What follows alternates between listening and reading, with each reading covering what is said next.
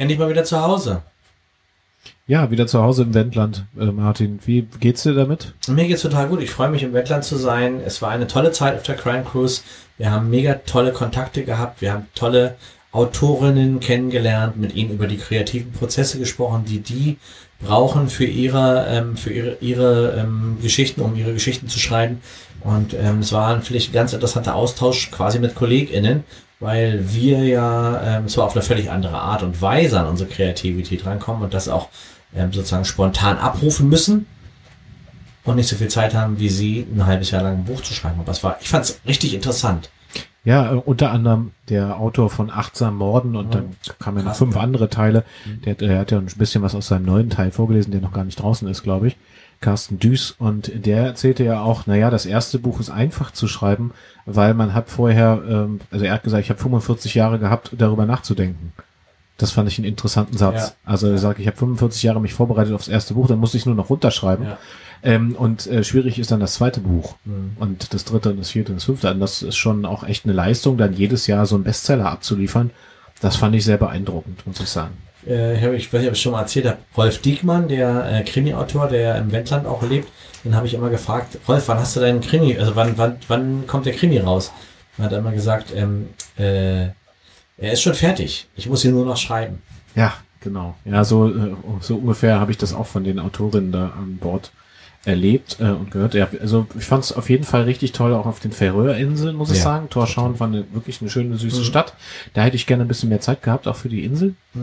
Und dann sind wir ja noch nach Island geschippert über die sechs Meter hohen Wellen. Das war ganz schön anstrengend, fand ja, ich. Fand ich auch. Ich war sowieso, also die ganze Zeit auf dem Schiff zu sein, das schaukelt, ist anstrengend. Ja, auf jeden Fall. Aber es waren äh, beeindruckende Bilder, beeindruckende Kulisse und Landschaft fand ich auf jeden Fall toll. Ich Ja. war noch nie so lange auf dem Schiff, muss ich sagen. ja. Und unsere Show, die wir da gespielt haben, also den Impro-Krimi, den wir da gespielt haben, also bei sechs Meter Wellengang Ja. an, am Hin und Her fallen quasi fast.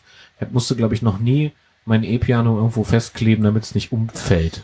Also das fand ich schon äh, sehr krass, muss ich sagen.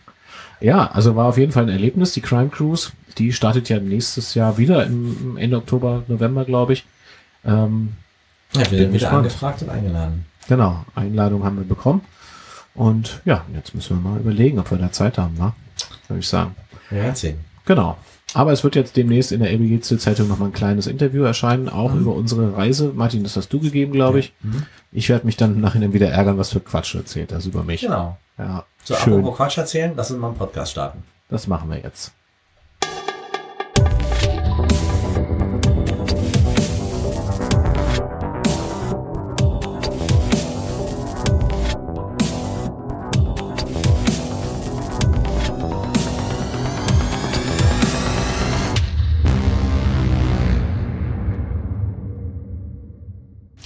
Herzlich willkommen zu einer weiteren Episode von Spontane Verbrechen, dem Untrue Crime Podcast mit Siron und Papke.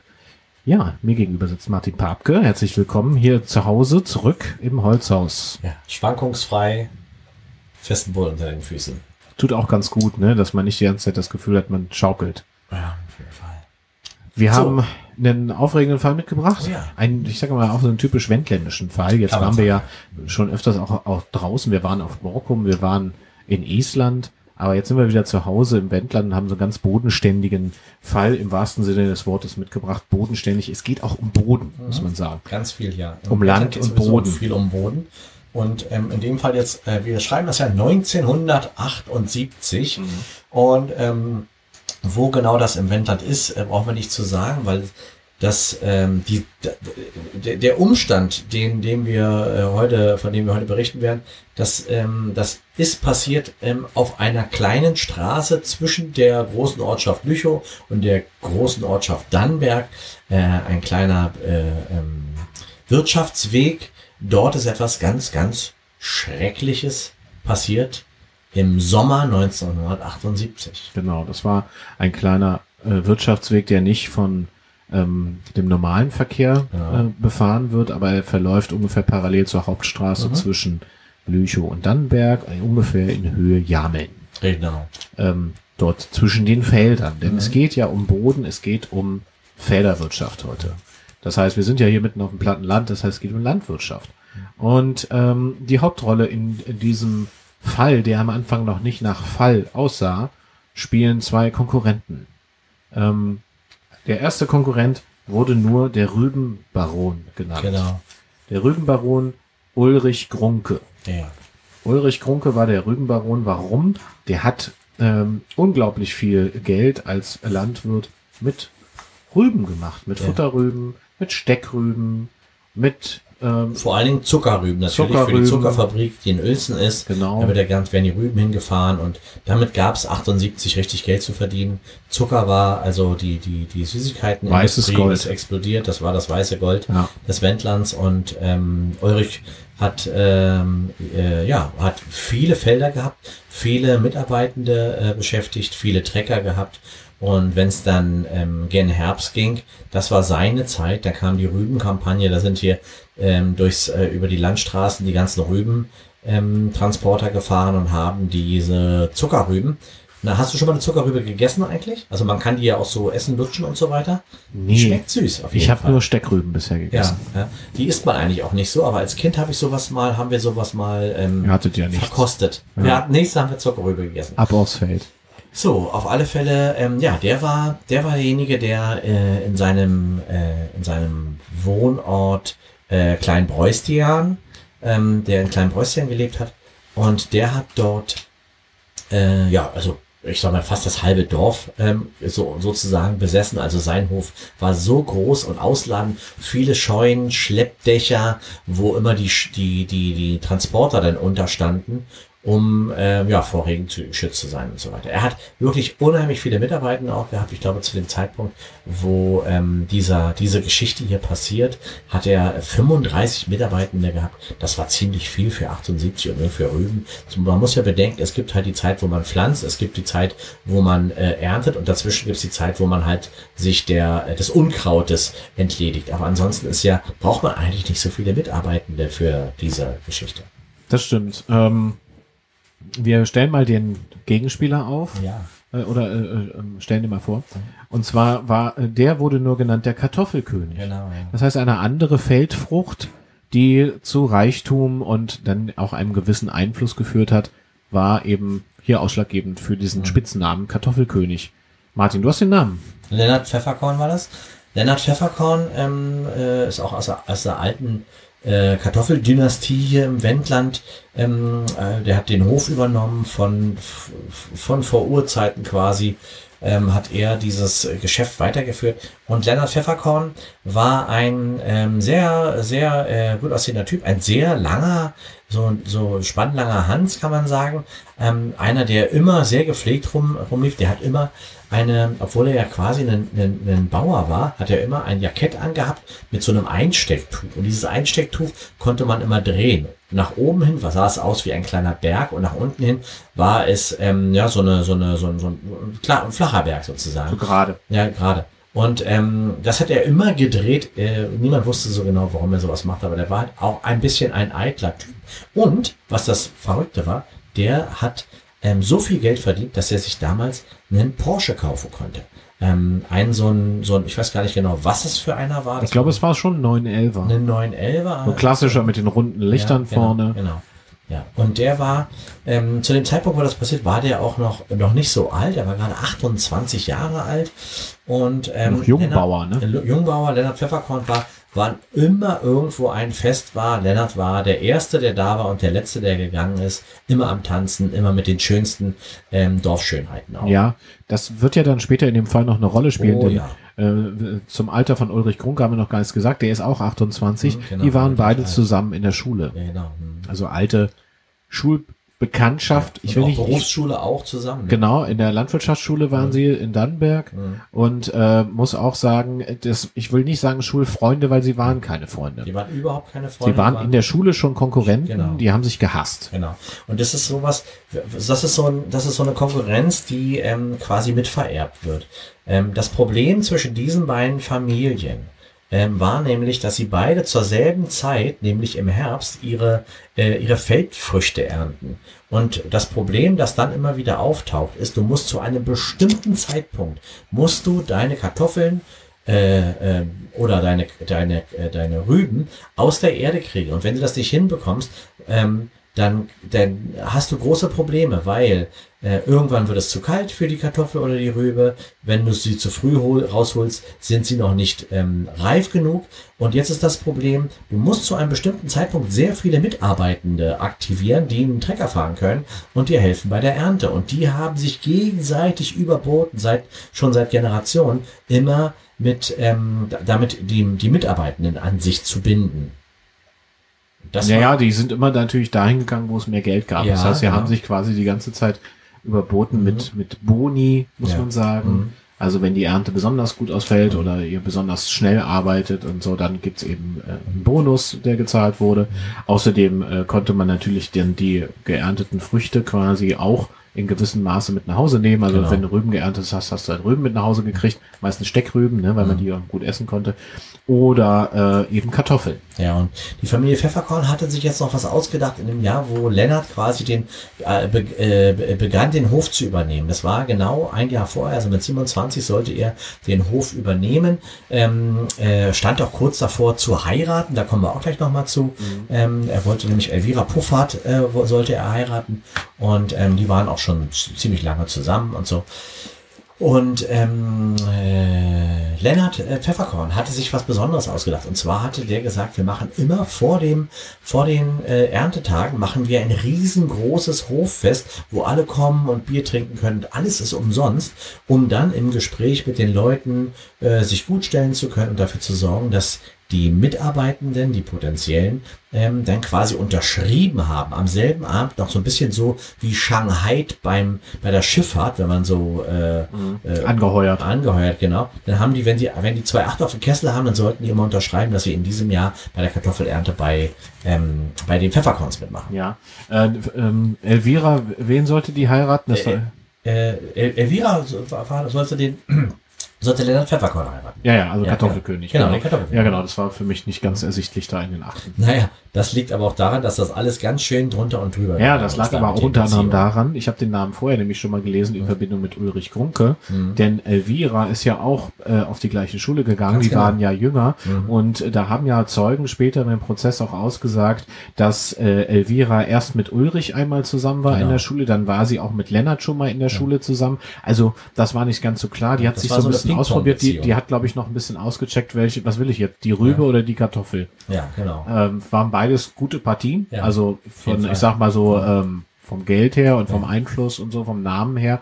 Und sie konnte sich das quasi aussuchen, weil sie halt ja auch, ähm, also war eine gute Frau muss man sagen. Ja. Die sah überhaupt nicht gut aus. Nee, nee, aber. Ähm, äh, also, das ist ja auch mal relativ, muss man ja. sagen. Entschuldigung an dieser Stelle. Also, wenn ich mir das mal angucke, jetzt ist jetzt keine klassische Schönheit, genau. würde ich jetzt mal sagen. Aber die hat, ähm, die hat, die, die hat, die hat was gehabt, glaube ich einfach. Die hatte eine Ausstrahlung einfach, ne? Mhm. Also, mhm. die ist relativ burschikos gewesen. Ja. Ähm, man sieht sie auch immer, dass sie auch bei der Ernte immer mit, schon mitgeholfen genau. hat als junges mhm. Mädchen. Dann immer so hochgekrempelte Ärmel. Ne, in Gummistiefeln und so mhm. und alles. Ne, die hat, ähm, vor allen Dingen hat sie der äh, örtliche ähm, ähm, Tierarzt mhm. äh, immer angerufen, weil sie so ein Händchen für junge Kälbchen hatte. Ja, ja, genau, die war natürlich nicht ausgebildet, aber die hatte halt Erfahrung, auch mhm. aufgrund meine, ihrer Familie und so, äh, weil die auch natürlich auch lange immer nur auf dem Land gewohnt haben und damit Erfahrung hatten. Ähm, ihr Großvater hatte ähm, eine, eine, eine Kuhzucht. Richtig, ja. Und äh, der der lokale Veterinär Karl-Heinz Kohl mhm. hat sie immer nachts damit dazu gerufen, wenn mal wieder so eine Mutterkuh eben kalbte und es war schwierig, weil sie dafür ein Händchen hatte, die Kälbchen zu holen. Genau. Ne? Also äh, immer wenn es wirklich eine schwierige Geburt war, dann konnte sie nämlich in die Kuh reingreifen genau, ja. mhm. und das Kalb in der Kuh drehen. Mhm, ja. Weil wenn das eine schlechte Lage hat, dann ne, ist das mhm. ja extrem schwierig und schmerzhaft. Und sie hat dann in diese Kuh mit beiden Händen reingegriffen genau. und hat dann quasi so blind, hat immer so Augen ja. zu, so zugekniffen, hat so mhm. ihr Kinn so äh, an der Kuh abgelegt und hat dann so gefühlt, wie man jetzt das Kälbchen drehen muss, mhm. damit es gut rausflutscht. Genau, und das hat die richtig gekonnt. Und die hat sich immer, die hat auch keine, kein Vaseline genommen zum äh, Einführen der Hände, sondern einfach immer drauf gespuckt und dann so verrieben und dann ist die von hinten ran und hat dann die A, der ganz, die Kuh hat, hat, die war nur dankbar, die hat sich da das gern gefallen lassen. Ja, also Karl-Heinz, der wäre da auf jeden Fall grob schlechtiger, also der, der mhm. Veterinär. Deswegen hat er gesagt, oh, wenn die Kuh ein bisschen ähm, sensibel war, das hat er ja schon noch gemerkt, dann hat er Elvira. Genau, und der hat sie einfach spät, nachts hat er sie aus dem Bett geklingelt, oftmals, ja. gerade so in der Zeit, wo halt dann viel die Kälbchen kommen und so. Und die war viel unterwegs, dann halt auch nachts. Das wird auch nochmal wichtig, äh, noch wichtig werden, weil sie nämlich diejenige ist, und jetzt sage ich es einfach mal, sie ist diejenige, die diese beiden Kontrahenten, den Lennart und den Ulrich, die beiden findet mitten in der Nacht. Genau. Mitten auf dieser Straße, von der wir gerade sprachen. Ja. Mitten auf der Straße, tot und ziemlich stark zerledert. Zerledert. Ja. Also Richtig also zerledert. Beide. Man muss sagen, um, die Köpfe. Um, um. Genau. Ja. Nun war das eben auch so, sie hat sie gefunden und sie musste später auch die Leichen identifizieren, die konnte man ja kaum auseinanderhalten, ja. weil da lagen zwei Männer äh, mit zertrümmerten Schädeln genau. mitten auf einem Feldweg, muss man Richtig, sagen. Ja. Und man fragt sich, wie geht das? Zwei, die die gleichen Verletzungen äh, aufweisen mhm. Und Elvira musste dann ähm, in der Leichenbeschau bestimmen, wer wer ist. Und sie, da kam ihr ihre Erfahrung entgegen. Sie kannte beide untenrum. Genau, da hat sie, da hat sie dann, äh, daran hat sie sie nur erkennen können. Obenrum war kaum noch zu erkennen, Eben. aber untenrum ja. ja. Und da hat sie auch gemacht wie bei den Kühen, da hat sie die Augen zugemacht und dann die Hände und das Leichentuch und so ja, hat sie die dann, ja. dann äh, hat sie die dann identifizieren können. Also, genau, sie wollte das, Kunst. konnte da ja kaum hingucken. Also oben war ja abgedeckt. Da muss man vorstellen, da wo der Kopf früher war, war dann so ein Tuch drüber. Aber da war kein Kopf mehr. Das war schon schwierig genug für Elvira. Ja, also das ist jetzt halt so gewesen, also diese Kon diese diese ähm, äh, Konkurrenz äh, zwischen den beiden Jungbauern, die war so groß, die war sprichwörtlich quasi. Die Leute haben immer wieder davon auch gesprochen, oh, die beiden haben sich wieder in die Haare bekommen. Es waren oftmals nur Wortgefechte, dass sie sich wirklich äh, ins Prügeln kamen. Das war eigentlich nur, wenn es wirklich mal, wenn sie betrunken waren, Schützenfest mhm. oder beim Karneval oder irgendwo so, wo die beiden dann quasi in einem Raum waren, da haben die Leute schon immer gesagt, oh Mann, geh da bloß nicht darüber jetzt da, Lennart ist da, ähm, oder Ulrich ist da, geh mal da nicht rüber, jetzt gibt's wieder nur wieder Ärger. So. Wenn man Geburtstag gefeiert hat, hat man oftmals gesagt, entweder lädst du Lennart ein oder Ulrich. Beide geht nicht. Man ermittelte, oder sagen wir mal Kommissar Överpetters, dem wurde ja dieser Fall übergeben, mhm. ähm, er ermittelte ähm, und ähm, hat natürlich dann Zeugenaussagen, ähm, äh, also aufgenommen, unter anderem ebenso das, äh, das Umfeld und die nähere Nachbarschaft. Und die berichteten, einen Mann gesehen zu haben mit Mitte 30, der hieß äh, Ranzig. Äh, Jochen, Jochen Ranzig war das. Jochen Ranzig und ähm, genau, der ähm, relativ kurzfristig erst in den Landkreis gezogen war, den man beobachtet hatte, just zu diesem Tag, nämlich der 25. August, mhm, genau. ähm, abends ge gesehen worden sein mit einem Baseballschläger. Genau. Mhm. Das ist was, was man damals 1978 nicht oft gesehen hat, weil nee. Baseball noch nicht so angesagt war. Genau, Jochen Ranzig war auch so, man hat ihn auch äh, äh, als Nazi identifiziert, also er hat auch die klassischen Springerstiefel angehabt und so eine, so eine, äh, ähm, äh, wie heißt die, Bomberjacke und so weiter und äh, so alles so ein bisschen hochgekrempelt. Er hatte auch so ein Tattoo, wo man heute sagen würde, das sind verfassungsfeindliche Symbole. Genau, ja. So eine Swastika auf dem Oberarm. Ja, genau. Ja. Und ähm, ja, den hatte man da, der war jetzt gerade irgendwie, kam ins Landkreis, ich glaube, der hatte, ähm, äh, der hat seinen Zivildienst angefangen zu dem Zeitpunkt ja. ähm, in einem Heim für ja, geistig und mehrfach behinderte Genau, und der ist mit seinem Freund in den Landkreis gezogen. Mhm. Also der hatte schon jahrelang eine Beziehung mit einem Mann. Ja. Äh, das hat man im Nachhinein dann noch rausgekriegt, auch bei den, Verhör, bei den mhm. Verhören. Mhm. Das war natürlich nach hinten, äh, nach hinten, nach, nach außen nach außen nicht so kommuniziert von ja, ihm, ja, weil er ja offiziell auch kommuniziert ja, an seinen Freund. Egal. Auf jeden Fall. Ähm, naja, auf jeden Fall, der war der der, der war Verdächtiger. Der war sehr eins. verdächtig. Der hat äh, ähm, Oliver Petters hat den persönlich besucht, also mit dem Fahrrad hingefahren und hat den ähm, dann in Seerau besucht. Der hatte da, hat, ja. äh, die haben sich ja, da in der Luzi. In, genau.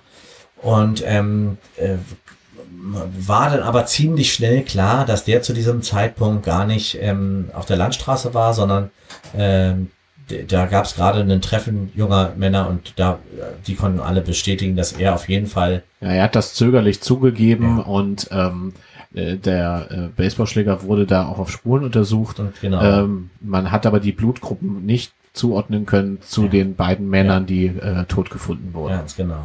Also da waren Spuren dran, das äh, will ich Andere. jetzt hier gar nicht nochmal wiederholen. Ganz genau.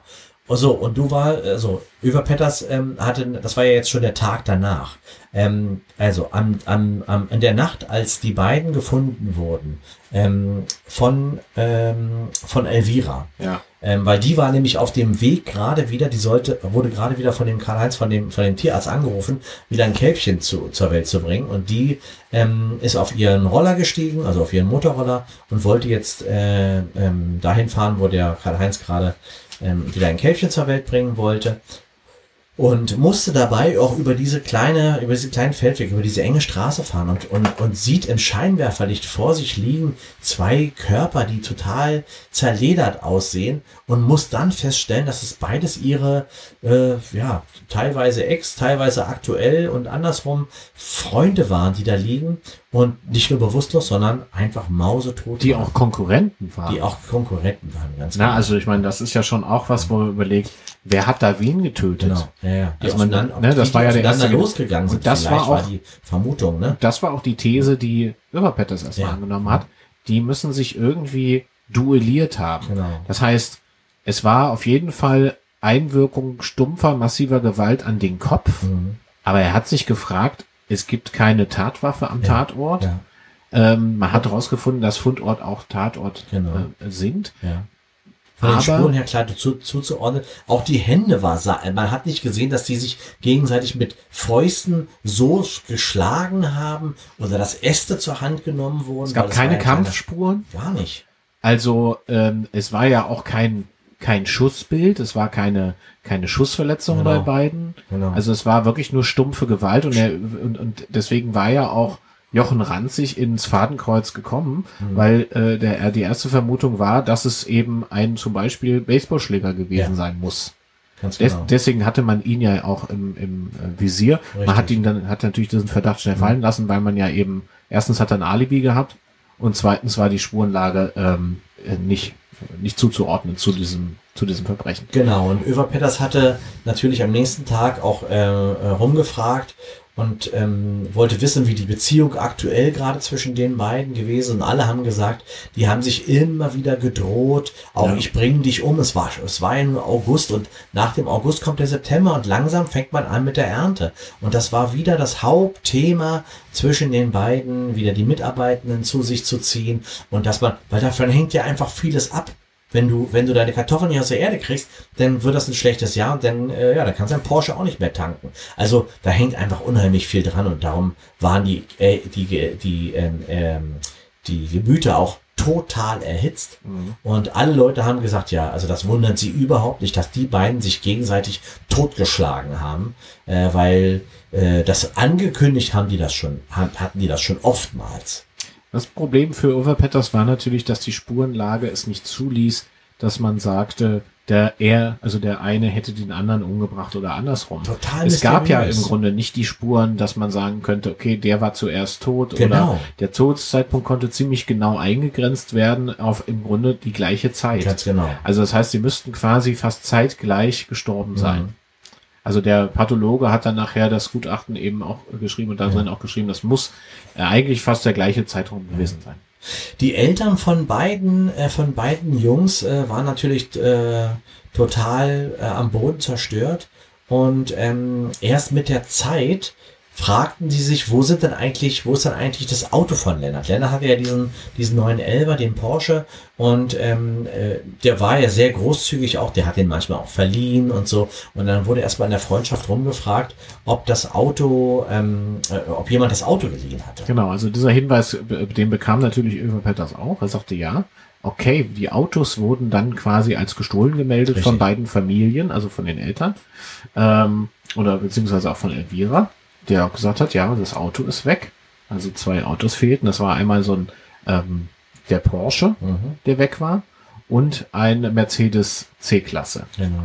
Ähm, fehlte. Also die beiden Autos der beiden Opfer, der beiden Toten. Ähm, da wurde natürlich eine Fahndung für diese Autos rausgegeben und man hat die, sich die Spuren auch nochmal genauer angeguckt, also auch den Fundort der Leichen und hat dort aber auch keine Bremsspuren gefunden. Aber was man gefunden hat, man hat Spuren gefunden, dass jeweils auf gegenüberliegenden Seiten Autos in einen Graben reingerutscht sein mussten. Also man hat diese Reifenspuren, das plattgedrückte Gras und eben auch die Spuren, wenn eben unten im Graben, in so einem kleinen ähm, Wassergraben, ähm, was drin steckte, was man wieder rausgeholt hat.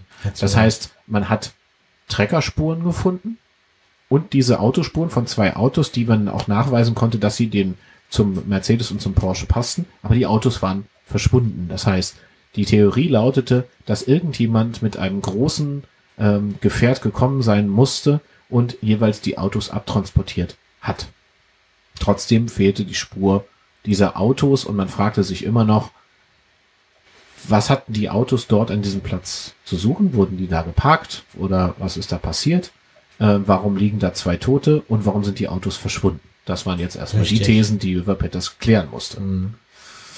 Er kam dann zu der Erkenntnis des Tathergangs. Also wie scheint irgendwie diese Situation abgelaufen sein, zu sein. Man konnte nachher anhand äh, der, also der Leichen, wie sie lagen und wie die Autos scheinbar dann auch standen im, Nach im Nachhinein, davon ausgehen, dass die ungebremst aufeinander zufuhren. Von zwei verschiedenen, so, von zwei verschiedenen Richtungen. Ja, der eine aus Norden, der andere aus Süden. Und es war kein Autounfall. So was, so viel stand fest. Ja, ja. Dann wären die Opfer hätten anders ausgesehen. Ähm, sie schienen aber beim Aufeinandertreffen von diesen Autos irgendwie sich gegenseitig getötet zu haben. Das ist jetzt die Frage, wie. Natürlich. Die Frage ist immer ja. noch wie. Ja. Överpetters war davon überzeugt, und das war seine Intuition, dass es was mit den Autos zu tun haben musste. Und die wurden entfernt, weil irgendjemand das irgendwie vertuschen wollte. Mhm, genau. Um den Verdacht auf Jochen Ranzig zu mhm. denken, der ein Alibi hatte. Ja. Der war wirklich fein raus. Ja, ja, River Peters hat das mehrmals nochmal überprüft, aber der war raus. Mhm. So, was macht man? Jetzt kann man natürlich lange wilde Theorien nachgehen, wenn man solange man die Autos nicht hat und dort die Spuren nicht überprüfen kann, weiß man nicht genau, was passiert ist. Das heißt, er machte sich auf die Weg, die Autos, die Autos zu suchen. Genau. Und stellte fest, dass die äh, Spuren, ähm, nein, der wurde, also das, ein Auto wurde wahrscheinlich nicht irgendwo aufgeladen, sondern nur angehängt. Richtig, nur am Trecker angehängt. Genau. Ne? An, an also, also hinten die Andere, Reifen waren genau. am Boden. Wie man die das macht mit so, mit so einem Hund, ne? dass der auf ja. dem Hinterbein ja. so, also sagt man so mit dem, ist genau. nicht mit dem echten Hund, sondern mit dem Fahrzeug. Ne? Genau, ne? Also die wurden weggezogen. Die wurden weggezogen und diese Spur, da war eben der Täter oder die Täterin nicht ganz sauber, im wahrsten Sinne des Wortes. Diese Spur führte auf den Hof von Lennart Pfefferkorn. Genau. In, ein, äh, in eine Scheune. Genau. Und er verfolgte also diese Schleifspuren bis dorthin.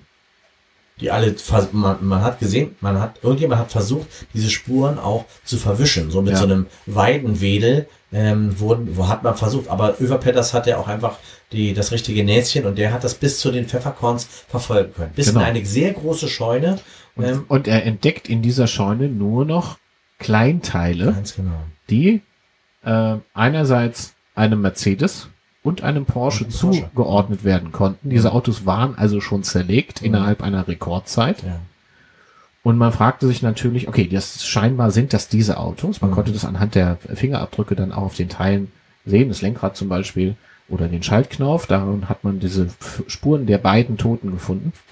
Und er nahm sich natürlich nochmal Elvira Puffert mhm. vor und fragte sich, wie kann das sein, dass diese Autos hier sind?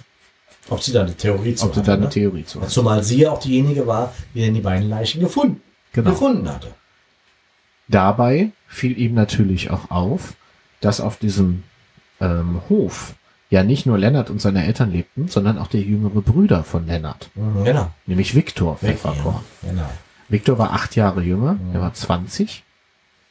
Und ähm, dem gehörte ja nicht der Hof, sondern der durfte nur unter Lohn, konnte man nachweisen, der hat Lohn bekommen von seinem älteren Bruder. Und nicht, nicht besonders viel. Nicht der besonders hat viel. kurz gehalten. Genau. Der hat also unter Lohn quasi unter seinem älteren Bruder gearbeitet. Und der äh, war der Kfz-Mechaniker auf dem Hof. Genau, der war Also- der Landmecha Landmaschinenmechaniker Genau. und der hat zum Beispiel auch, wurde auch gesagt, wurde auch von Lennart immer nur im Prinzip wie, wie Mitarbeiter angesprochen. Also der, das, der, der hat ihn nie Bruder genannt Nee. oder so. Vor anderen hat er, hat Lennart sich immer ganz groß getan und Viktor war im Prinzip bloß so ein, ja, der Handlanger so. Ne? Genau. Ähm, er hat sich natürlich noch weiter umgehört im Dorf und da sagten wir, ja, das war immer so ein Gerücht, man hat vor allen Dingen so auf äh, Schützenfesten und sowas immer auch Elvira mit dem jüngeren Bruder tanzen sehen und man sah natürlich auch das Verhältnis zwischen jüngeren und älteren Bruder Pfefferkorn. Das war nicht das Beste, aber Elvira schmiss sich quasi auch immer wieder an den jüngeren Bruder ran. Es war natürlich auch so, dass Lennart oftmals gesagt hat, hier, äh, Viktor, hier hat ihm den, sein, seinen Porsche-Schlüssel hingeworfen und hat gesagt, fahr mal meine, meine Tussi nach Hause. Ähm, äh, äh, und hat sich halt, also hat quasi ihn wieder zu Botengängen so äh, ge, ge, gedrängt. Genau, Ja. und wie also Överpetters quasi sich den jüngeren Bruder zur Brust nimmt, direkt vor Ort, merkt Elvira, dass es Stress gibt. Also im Sinne von, ähm, es gibt kein Alibi. Der jüngere Bruder hat kein Alibi zu der Zeit. Er hat gesagt, er war zu Hause, hat geschlafen. Das konnte keiner beweisen. Mhm. Ähm, Auf den hat auch noch niemand geachtet, ne? Was der nicht. macht, hat keiner interessiert. Ne? Genau. Und Elvira schwitzt natürlich jetzt auch. Und äh, sie beteuert, er war es nicht, er war es nicht, er war es nicht. Und diese Reaktion auch, diese, dieses Schützen des jüngeren Bruders, äh, das machte natürlich Överpetters ziemlich stutzig. Mhm. Und er bohrte nach und er nahm sich auch Elvira nochmal vor. Er ließ sich den ganzen Abend und den Ablauf nochmal erklären und nochmal erklären und nochmal erklären, bis sie irgendwann sagt, ich habe die Autos versteckt zusammen mit Viktor. dem jüngeren Bruder Viktor. Aber sie waren es beide nicht. Sie waren es beide nicht. Sie, sie haben mit dem Tod nichts zu tun. Richtig. Ne? Hm. Schwierige Sache. Auf jeden Fall, ja. Sehr, sehr schwierig, aber sie hätten ein Motiv. Also das Motiv war klar. Aber sie konnten die Tat nicht nachweisen, weil es gab keine Spuren. Keinerlei Spuren von Elvira oder von Viktor. Nur die Spuren, dass, dass eben die Spuren dieses Ereignis ähm, beseitigt wurden. Mhm. Im Grunde haben sie damit noch ein größeres Rätsel aufgetan, Ja, muss man genau. sagen. Aber Das Rätsel an sich ist ja da. Und Ilva Peters schrak eines Nachts hoch Ja. Und hatte die goldene Idee. ja so eine er, Eingebung hat er. denn er hatte so eine geträumt. Er hatte Mhm. geträumt. Mhm. Er hatte geträumt und immer wieder geträumt, wie kann das abgelaufen sein, was da passiert ist. Und dann hat er das nachstellen lassen, was er Er hat das geträumt nachstellen lassen und man stellte fest, anhand der Wetteraufzeichnung an diesem, ich glaube, 25. August 78, Genau. war es ein sehr nebliger, stickiger Abend, muss man sagen. Es war sehr staubig natürlich, Ja. weil es war auch Erntezeit, es war Genau. Hochsommer. Ja. Und äh, diese Hitze ertrugen alle, auch Überpetters, erinnerte sich, war ganz schön heiß. Und ähm, die Theorie lautete dann eben so, diese beiden Männer waren von unterschiedlichen Richtungen aus auf dem Weg, entweder nach Norden oder nach Süden, kamen sich auf diesem Weg aber an einem bestimmten Punkt entgegen. Sie haben natürlich Gas gegeben, die Fenster waren auf, man will frische Luft haben. Genau. Und just in diesem Moment an der alten Eiche stecken beide zur gleichen Zeit ihre dämlichen Köpfe aus ihrem Fenster, aus Ja. dem Fahrerfenster. Ja. Also haben wir Ulrich Grunke und Lennart Pfefferkorn, die zur gleichen Zeit aus verschiedenen Richtungen sich so aus dem Fahrerfenster raushängen, um irgendwie Luft zu schnappen und einen ganz blöden Moment erwischt haben, wo sie denken, okay, da kommt zwar Gegenverkehr, aber es irgendwie unterschätzen, wie klein, wie, wie eng dieser Weg war. Und ballern mit wahrscheinlich über 100 Sachen. Gegeneinander, aber nicht das Auto. Die Spiegel hat's noch getroffen, Ja. aber dann eben auch beide Köpfe. Durch den Aufprall haben sie sich quasi aus dem Auto rausgeschält. Die Autos sind noch ein Stückchen weitergefahren. Fahrer, Fahrer führerlos, haben sich dann in den, in die, in die rechts und links Ja. in die Gräben gebohrt, wo sie dann Viktor mit dem, mit dem Schlepper rausgeholt hat. Ich habe mich nur gefragt, warum haben die das gemacht? Warum haben die das gemacht? Warum haben Sie haben nachher im Prozess ausgesagt, sie wollten, sie wollten sie, also sie wollten eine Legende schaffen. ja. So dieses, es sollte aussehen wie so ein Duell ohne Waffen. Also, wir hätten das ja alles so lassen können. Aber sie haben sich jetzt eigentlich, naja, so ein bisschen mitschuldig gemacht. Sie wurden freigesprochen. Ja, ja, schon, aber. Ja. Aber eigentlich im Grunde haben sie sich mitschuldig gemacht, aber ähm, ja, der, der jüngere Bruder hat äh, den Hof geerbt nachher. Ja, ja. Er hat eigentlich gekriegt, was er wollte. Er hat gekriegt, was er wollte, ja. Aber er hat es natürlich alles auch, ähm, ich sag mal, unter Einfluss gemacht, nämlich unter dem Einfluss der Liebe zu Ja. Elvira, ne? die ja dann auch äh, schwanger war von ihm. Ne? Und dieser dumme Zufall, muss man sagen, dieser dumme Unfall, der hat dazu beigetragen, dass sich eigentlich ihre Zukunft erst gestalten konnte, richtig offiziell. Jetzt hat er den Hof, die haben später dann auch geheiratet, Elvira und Viktor. Und die anderen beiden sind einfach an Dummheit gestorben, Ja. Muss man sagen. Mhm. Also Motive hatten irgendwie alle, aber gestorben sind sie eigentlich nicht durch ein Verbrechen, sondern einfach wegen Dummheit. Ja. Ein ganz, ganz blöder Unfall. Ja, und es war in diesem Jahr, dadurch kam die ganze Kartoffel- und Rübenernte total durcheinander.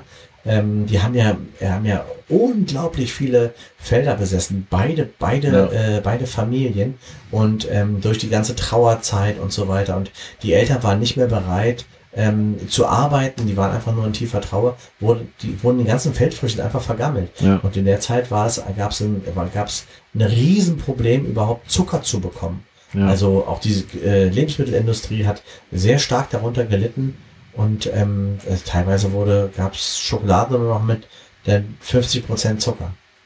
ja, damit Süßli. Süß, ja. Süß, ja. Da so, so süßes Ersatzstoff. Süßli. Ja. Ja. Also es hatte schon ziemliche Auswirkungen, denn dieser Tod, ähm, der einfach auch so dumm ist. Also ich muss, weiß gar nicht, ob man lachen oder weinen soll, Ja. wenn man das hört. Ja, der Also- Rübenbaron und der Kartoffelkönig, ähm, da ist die Runkel, sind beide Runkeln zusammengestoßen. Kartoffelrübe. Und, und Kartoffelrübe, ja. Genau. Also ich finde es ja krass, weil ich immer als, als äh, Kind immer gedacht habe, wir sind ja viel, äh, früher auch noch viel Zug gefahren, da gab es noch D-Züge, Ja.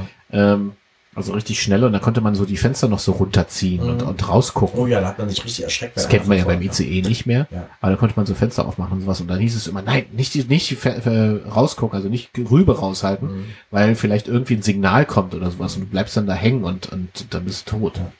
Also, Ja, also das ist, ähm, naja, also es, es es ist sowieso schon irgendwie mysteriös, wie das, wie, wie dumm man sein konnte, ähm, den Kopf da so rauszustecken.